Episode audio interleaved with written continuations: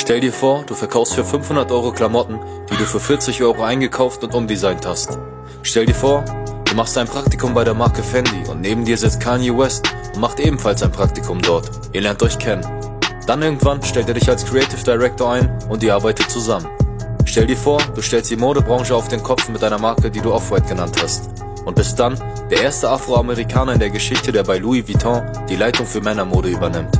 Die ganze Welt kennt dich inzwischen. Doch stell dir vor, du wirst mit 39 Jahren mit einer seltenen und aggressiven Form von Krebs diagnostiziert. Stell dir vor, du verlierst den Kampf gegen den Krebs und stirbst mit gerade einmal 41 Jahren. Rest in Peace.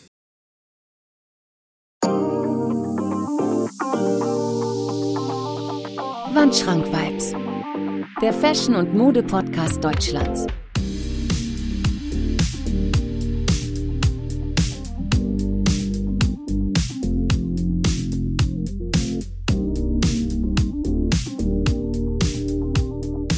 Wandschrank Vibes. Präsentiert von Marvin Liss. Ja, meine lieben Freunde, wunderschönen guten Sonntagabend.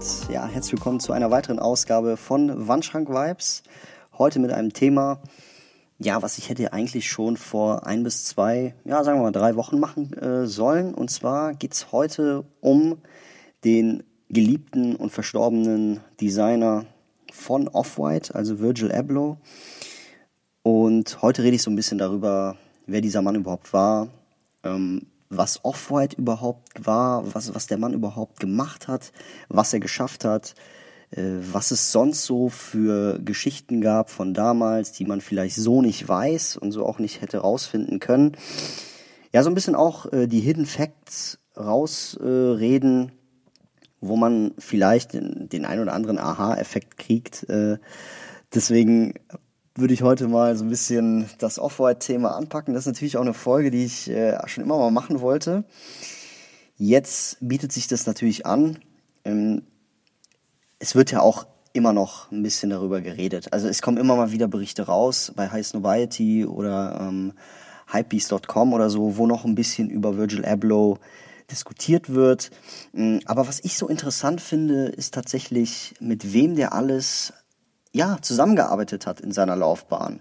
Wen der da, von damals kannte und wie das Ganze überhaupt stattgefunden hat. Ja, ähm, für mich war das so, also beziehungsweise mit viel, ich habe mit vielen Leuten geredet und bei denen war das so, inklusive mir natürlich, dass der einfach so da war. Ja, also irgendwie 2017 gab es dann irgendwann mal The Ten, also wirklich auch ein Meilenstein in der, in der, in der Sneakerwelt. Und ähm, ab dann, bumm, Virgil Abloh. So, und ab dann ging es halt los. So, aber was halt vorher passiert ist, das ähm, wusste ich halt zumal erstmal nicht. Ne?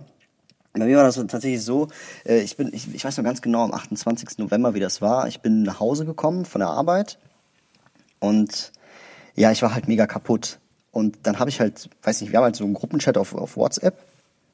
Und dann habe ich halt gesehen, wie, wie die Jungs nach und nach äh, Fotos reingeschickt haben, äh, wo dann, weiß ich nicht, so ein Jordan 1er Energy auf einmal von 1,8 oder 2000 auf, auf, auf 5000 hochgegangen ist, ja. Und die dann irgendwie dazu geschrieben haben, wahre Fans oder so in Anführungsstrichen. Und ich habe das halt nicht verstanden. Und das war dann so, dass ich dann gesagt habe, Alter, das kann auch nicht sein, dass der Spacko äh, dafür sorgt, dass ähm, der Preis so steigt. Ja, und dann hieß es irgendwie so, ach Marvin, komm halt, halt einfach dein Maul. ja, ich wusste es halt nicht. Ne? Und dann war das so, dass ich dann, ja, ich bin halt ein bisschen bekannt dafür, dass ich manchmal so ein paar äh, Kommentare so abgebe, die ich natürlich auch nicht so ernst meine. Aber dann bin ich halt auf Instagram gegangen und dann war halt alles überflutet und ich habe das erstmal nicht geglaubt. Ich dachte erstmal, dass das ein Scherz ist. Ja, weil ich dachte mir auch so, woran, also warum, woher auch? Warum sollte er denn bitte gestorben sein? Und da war das halt so, dass ich dann gelesen habe, okay, der ist an Krebs gestorben und der hat das halt von den Medien ähm, ja geheim gehalten. Und da dachte ich mir, okay, warte mal, was hast du da eigentlich eben im Gruppenchat geschrieben, ne? Also was hast du dir da überhaupt eigentlich gedacht? Aber naja, hätte man ja auch nicht wissen können. War auf jeden Fall so eine, ja, was soll ich sagen, war natürlich sowas wie ins Fettnäpfchen treten, sage ich jetzt mal. Ja, nee, aber auf jeden Fall, äh, was ich äh, heute so ein bisschen sagen möchte, ist, also ich möchte ein bisschen über Virgil Abloh reden, weil ich schon finde, dass der Mann wirklich einen ziemlichen Einfluss auf die heutige Fashion-Industrie hatte und auch immer noch hat. Ja. Äh, er hat halt einfach ein bisschen anders getickt als andere Designer, ähm, hat auch viel einstecken müssen und ja, das sind dann so Sachen wie zum Beispiel, ähm, er war zum Beispiel der erste Afroamerikaner, der bei äh, Louis Vuitton äh, die Herrenmode leiten durfte. So, das ist schon wirklich eine Sache. Ja, er war schon irgendwo der Erste, was das angeht. Ja, ähm, zumal er halt auch noch so viele andere Projekte im Laufe seiner Bahn hatte, äh, anstelle von Off-White. Also er hatte Bean Thrill, ja, oder er hatte Pyrex Vision. Und ich habe heute zum Beispiel auf Instagram eine Story gemacht, ähm, wie die Leute über Off-White vor neun Jahren dachten und wie die Leute halt heute über Off-White gedacht haben. Ja, also ich habe mir die Kommentare daraus geschrieben, und damals hieß es irgendwie, als 2012 das erste Mal dann irgendwie äh, er mit seiner Pyrex, Pyrex Vision äh, Kollektion ankam, wo der dann äh, diese riesigen Zahlen hinten auf äh, übergroßen Football-Trikots, so wie es genannt haben, draufgetan haben dann wurde der dafür ausgelacht. Also so irgendwie so, ja, ich fühl's nicht oder es kann doch nicht sein, dass der 40 Euro, ich will nicht auf irgendeine Internetseite gehen und dann sofort 40, für 40 Euro Socken sehen oder sowas. Oder hey, ähm, das wünsche ich nicht mal meinen schlimmsten Feinden oder sowas. Also er hat viel Hate abbekommen. Und im Vergleich zu so letzte Woche noch, äh, ja, das war die größte Inspiration und boah, das ist so ein äh, krasser Typ gewesen, Respekt dafür. Da sieht man schon wieder so ein bisschen, was in diesen neun Jahren alles passiert ist. Und das würde ich mit euch heute einfach mal ein bisschen äh, diskutieren, mh, ein paar Sachen erzählen und ja, also ein paar lustige Anekdoten, witzige Anekdoten aus seinem Leben erzählen. Ähm, zumal Off-White äh, bzw. Virgil Abloh nicht nur Off-White ist. Also er ist viel mehr als Off-White. Ja? Und genau, also wie gesagt, äh, für mich persönlich hat Virgil Abloh damals das erste Mal äh, in meinem Ohr geklingelt, als ja, im Internet schreiben sie es, dass das ein biblischer Akt war, ja, aber, also, Schöpf, also biblischer Schöpfungsakt, und zwar The Ten. Das war so für mich persönlich das erste Mal, dass ich mit Virgil Abloh in Berührung kam. Es war dann auch so, dass ich ähm, damals, ich weiß noch ganz genau, ich habe mich für ein Raffle eingetragen für die damaligen Human Race Adidas. Ja, die kamen in drei Colorways raus. Ich bin dann auf Soulbox gegangen, habe mich da eingetragen und dann war da irgendwie The Ten auch, dass man sich irgendwie für zehn Schuhe eintragen durfte und man durfte sich halt wirklich tatsächlich nur bei The Ten durfte man sich nur fünfmal eintragen. Dann hatte man immer die Möglichkeit, trägst du dich für den linken Schuh oder für den rechten Schuh ein. Ja, also zum Beispiel, trägst du dich jetzt für den Presto ein oder für den Hyperdunk oder sowas. Du konntest nicht für beide äh, gleichzeitig äh, teilnehmen. Und da war, das war für mich auch so ein bisschen der Anfang vom wirklichen Mainstream Sneaker Game und Sneaker Resell.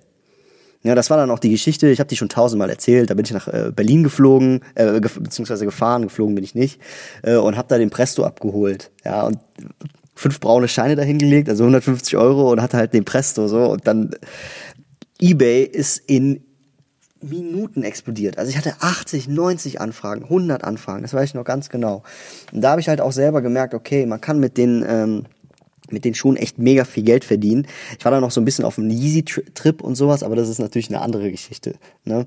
Nee, also wofür wir auf jeden Fall heute so ein bisschen, ähm, wo wir halt jetzt anfangen, ist, äh, genau, also Virgil Ablohs Eltern, ja, die sind halt äh, aus Ghana. Ich weiß nicht, ob man Ghanesen dazu sagt oder ob man einfach sagt Ghanas oder so. Ne, keine Ahnung. Auf jeden Fall äh, sind die in den 70er Jahren halt in die USA eingewandert. Und Virgil war halt, also die Mutter war halt Näherin und der wuchs halt auch in der Nähe von Chicago auf. Ja. Und ja, er hatte halt irgendwie damals hat halt nichts mit der Branche zu tun gehabt. Ja. So, er hat halt dann äh, seine Schule fertig gemacht, hat dann äh, in Chicago äh, Bauingenieurwesen studiert. Wir wissen ja, dass er heute, dass, das, äh, dass er Architekt ist, eigentlich. Also eigentlich ist er Designer, Architekt und noch so vieles mehr. Ne? DJ war er auch schon auch noch. Ja. Aber er hat halt Bauingenieurswesen studiert. So und ähm, ja, und das ist halt so, so etwas, wo ich dann auch sehe, dass seine Sichtweise, dass das schon ganz früh geprägt wurde. Ja. Genau, und dieses architektische Auge hatte der halt dann auch irgendwie und hat dann tatsächlich, äh, ja, ähm, kennt, sich selber Kenntnisse im Bereich Grafikdesign angeeignet und war auch damals schon ein riesiger Supreme-Fan. Hm, Finde ich auch mega cool, weil der halt Supreme damals auch wirklich beeinflusste. Ja. Genau, äh, Mitte der 90er Jahre hatte dann Pyrex Vision, ja, hatte halt äh, gegründet und das war halt so ein bisschen eine Hommage äh, an das, was er halt selber liebte. Ja.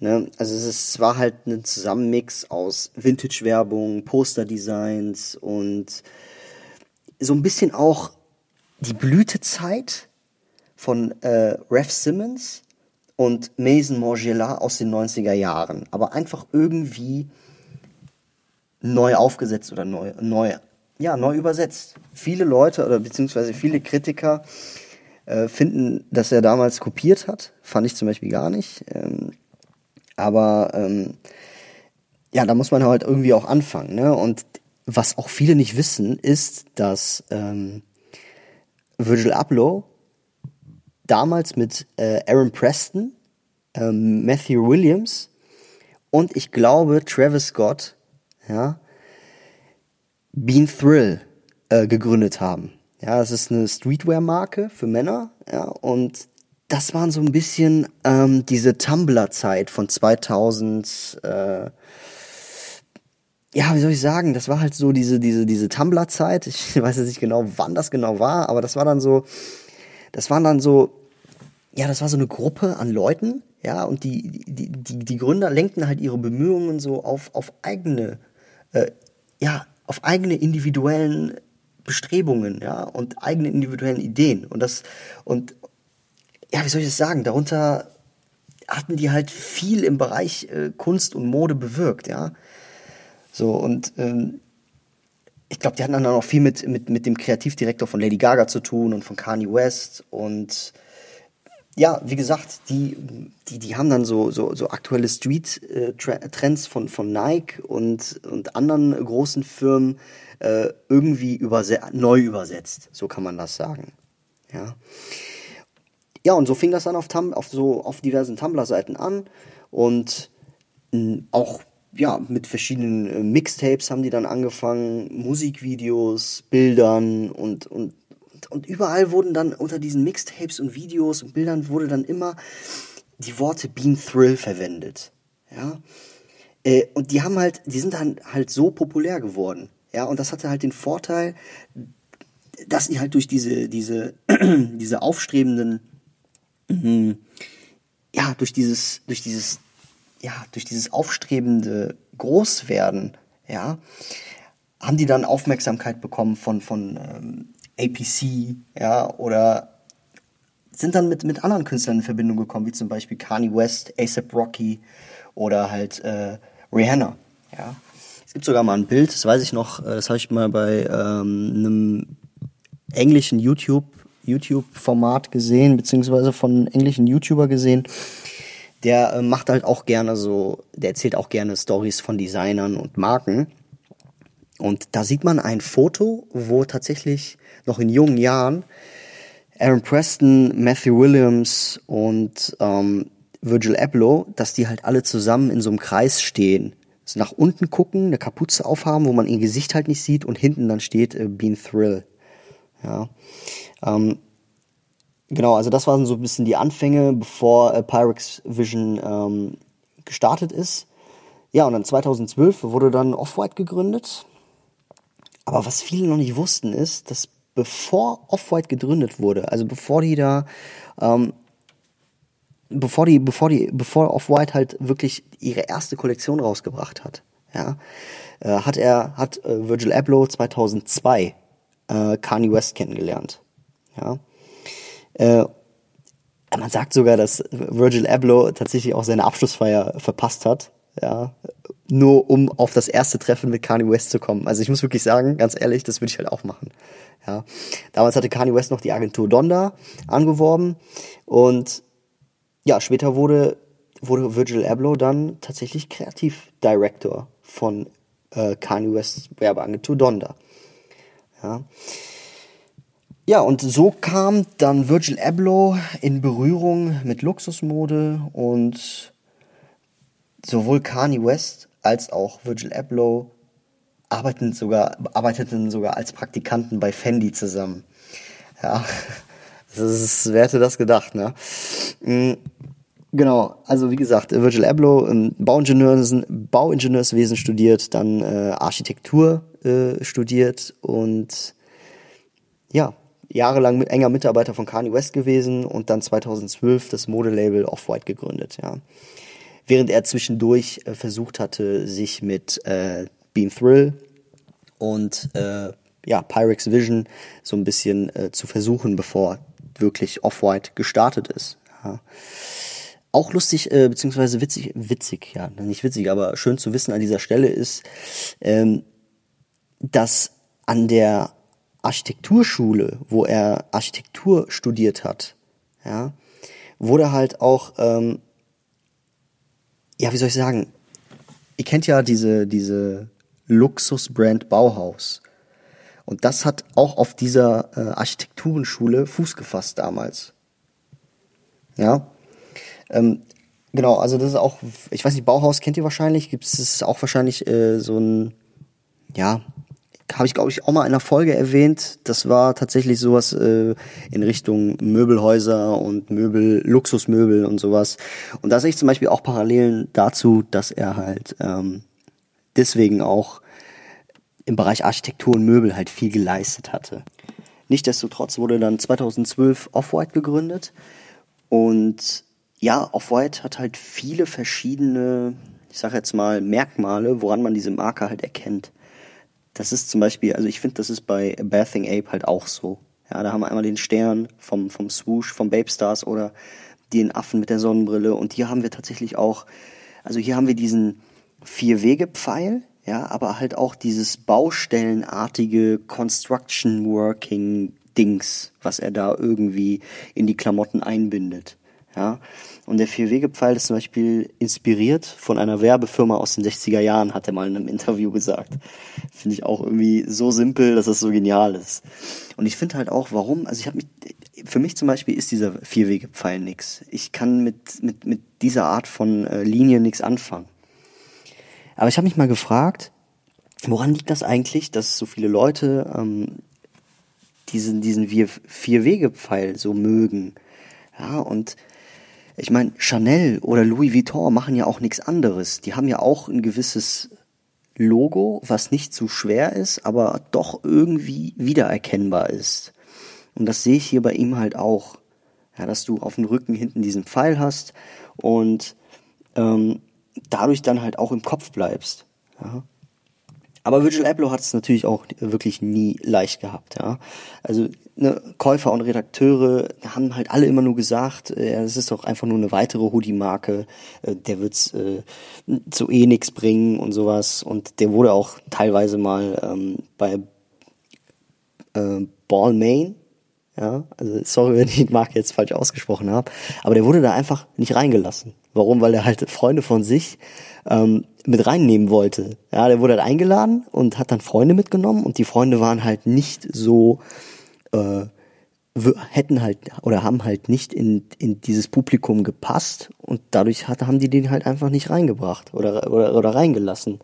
Und das ist wirklich auch so eine Sache, das kann ich mir so richtig vorstellen bei so weiß ich nicht, bei, bei einer Fashion Week in, Paris, in Paris, wenn es um Couture geht oder so, dass sie halt nicht jeden da reinlassen. Ja. Und das zeigt mir wieder diesen Unterschied zu eigentlichen Designern. Dass Virgil ein ganz normaler Typ von der Straße ist, der es dann als Afroamerikaner halt einfach geschafft hat, einen bei den oben mit, ja, bei den, bei den oberen Klassen mitzuspielen. Ja. Genau, 2017 kam dann dieser biblische Schöpfungsakt sozusagen, The Ten. Und habt ihr euch mal wirklich darüber Gedanken gemacht, was an diesen Off-White Nikes oder einfach auf, auf den Off-White Nike Schuhen so, was, was daran so geil ist? Und ich, also was, das Einzige, was ich mir so ein bisschen ähm, gedacht habe, weil ich habe mich wirklich hingesetzt und mir so gedacht, okay, was ist an diesen, an diesen Nike Off-White Schuhen so geil? Wieso will die jeder haben? Ja, jetzt unabhängig vom, vom, vom Marketing, ja. Ähm, aber er hat halt einfach die Sneaker seziert. Ja, also er hat halt einfach äh, die, die Schuhe einfach auseinandergenommen. Also er hat die, die Fleischseite des Leders rausgenommen, ja. Der lässt irgendwo Schaum rausgucken, äh, von der, von der, von der Zunge her. Oder, ja, perforierte Löcher in Schuhen. Also das sieht einfach so richtig do-it-yourself aus, ja. Und, Genau, und das ist halt einfach irgendwie, der nimmt einfach das Nike-Zeichen, also das Swoosh, eines der wertvollsten Markenzeichen der Welt, ja, und, und das wird bei ihm einfach durch diese Mangel gedreht, ja. Ja, das Logo ist zerbröselt, ja, es ragt aus der Sohle über, muss, muss festgenäht werden, festgeklebt werden. Das hat halt diesen, diesen einzigartigen Look bekommen. Und dann etwas zu nehmen, was schon existiert, und das dann einfach neu zu übersetzen, äh, und, und einfach den Menschen darauf hinzuweisen, diese Handarbeit erkennen zu lassen, ja, und dann noch dazu diesen Nostalgiefaktor von den bekanntesten Silhouetten von Nike äh, zu verwenden. Das ist auf irgendeine Art und Weise irgendwie ja, die Mode- und Designwelt, beziehungsweise das, was äh, Virgil Abloh halt ausdrücken wollte. Ja. Genau, also mit dem, was man halt einfach zu Hause hat, ja, könntest du diesen Schuh nachmachen. So, das ist das, was er damit betonen möchte. Ja. Irgendwie cool. Ich weiß nicht. Auch das mit dem Kabelbinder, auch genial. Einfach ein Gadget so. Wer kommt darauf, äh, einen Kabelbinder irgendwie äh, da dran zu machen, ja. Einfach mega, mega genial irgendwo. Genau, was er halt auch geschafft hat, neben Kanye West natürlich, ist, dass auch jüngeres Publikum jetzt Zugang zu solchen Luxusgütern hatten, also Zugang zu luxuriösen Klamotten.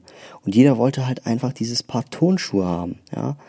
Und er ist halt einer, der das geschafft hat, dass auch Leute äh, beziehungsweise Kinder Schlange standen und er auch jüngere Leute ähm, Zugang zu diesen Luxusgütern hatten und sie sich dadurch ausleben konnten. Ich meine, wir kennen das doch alle von Instagram 2018, 2017, äh, Off-White Pulli, äh, Skinny Jeans von Zara und dann äh, irgendwelche Yeezys an und dann irgendwie posen. Ja, also ich, ihr wisst, was ich meine. Diese damaligen Hypebeasts, das ist einfach wirklich, also ohne Off-White gar nicht mal, gar nicht wegzudenken, tatsächlich. Genau. Und äh, genau, und dadurch hatte ist auch irgendwie, hatte der Resell irgendwie wieder eine neugeborene Ader oder so ein neugeborenes Fenster.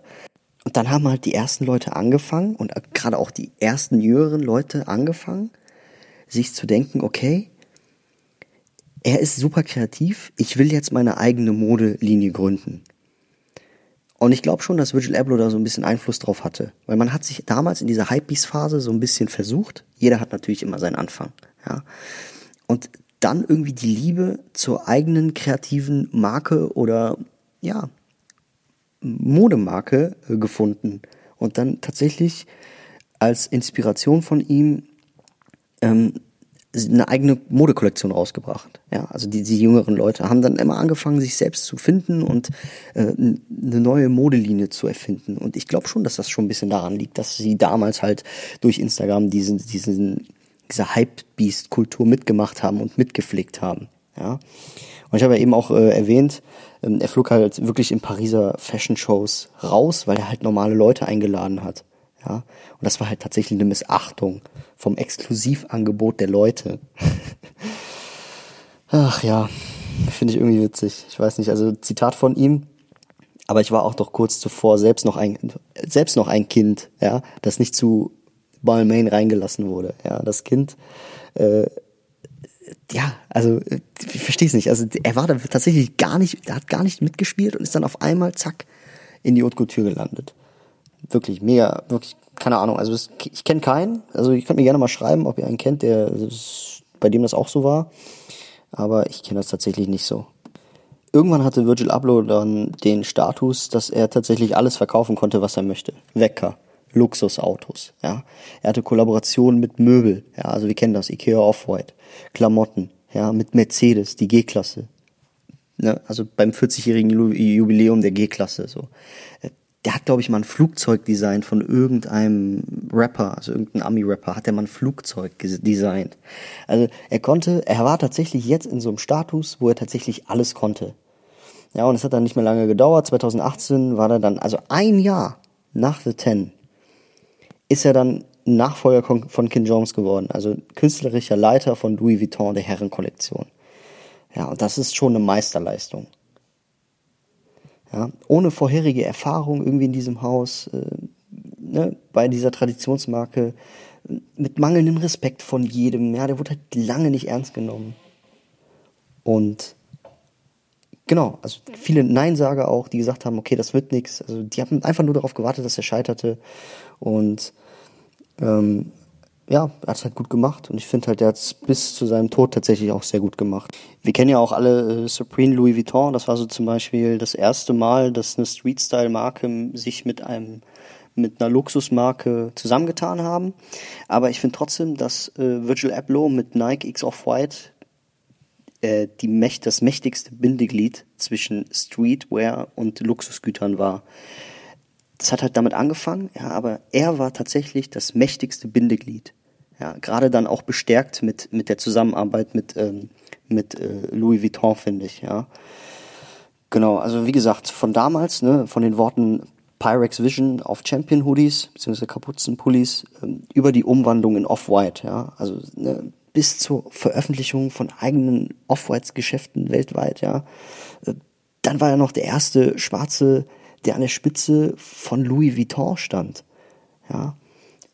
Und, und wie gesagt, wie ich eben gesagt habe, auch Streetwear und High Fashion auf irgendeiner revolutionären Art und Weise verschmolzen hat. Ja. Obwohl er da nicht der Erste war, aber er war für, für mich, also in meinen Augen, der, der das am besten gemacht hat. Ja.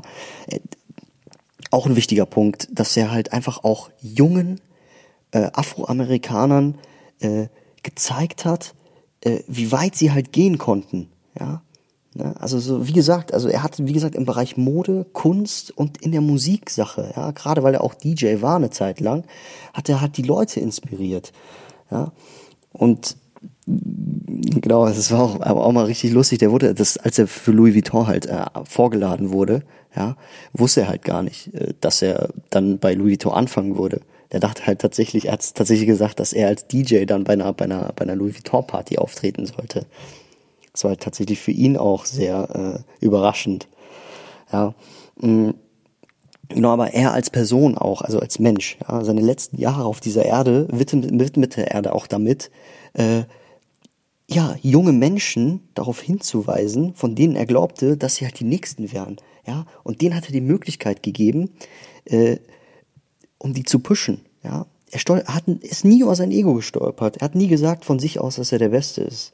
Ja, die Leute selber wählten ihn als Hype-Person, aber er selber hat wirklich sich nie über andere gestellt oder hat immer war ist immer auf dem Boden geblieben, hat immer seine Projekte gemacht und ähm, er hat so viele Fallstudien auch hinter sich gelassen, ja, und ist nie von, nie davon abgekommen, seinen Weg zu gehen, so sogar bis zu dem Punkt, an dem er es halt überließ, seine Projekte zu verbessern, ja. Also ich finde halt schon, dass er äh, meiner Meinung nach halt bis zum Schluss äh, nie aufgehört hat zu arbeiten, weil er einfach seine letzte Aufgabe irgendwo verstand. Ja, er hatte nicht so viel Zeit, ihm ist nicht so viel Zeit verblieben äh, und hat halt auch das getan, was er fühlte. Und ich finde, das macht einfach einen richtig, richtig guten Designer aus. Ja, es ist halt so, als ob halt jemand sagen würde, ja, wenn sie noch ein Jahr zu leben hätten, so, was würden sie tun?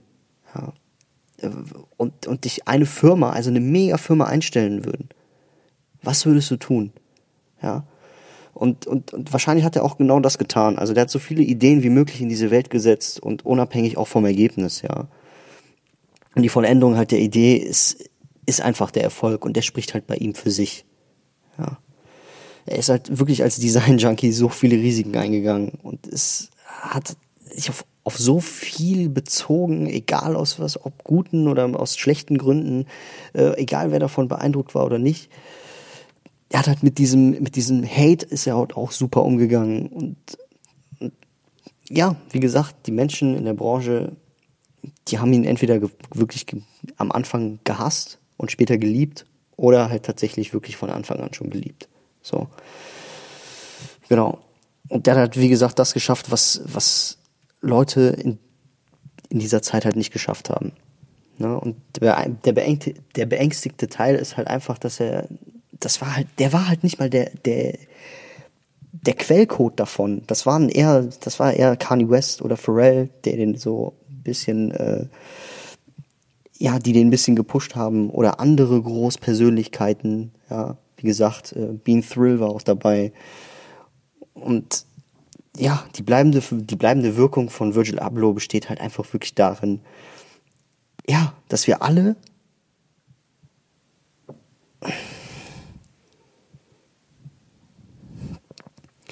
Ja, und die bleibende Wirkung von Virgil Abloh besteht einfach darin, dass wir alle seinen Traum mit ihm erleben durften, so und leben konnten.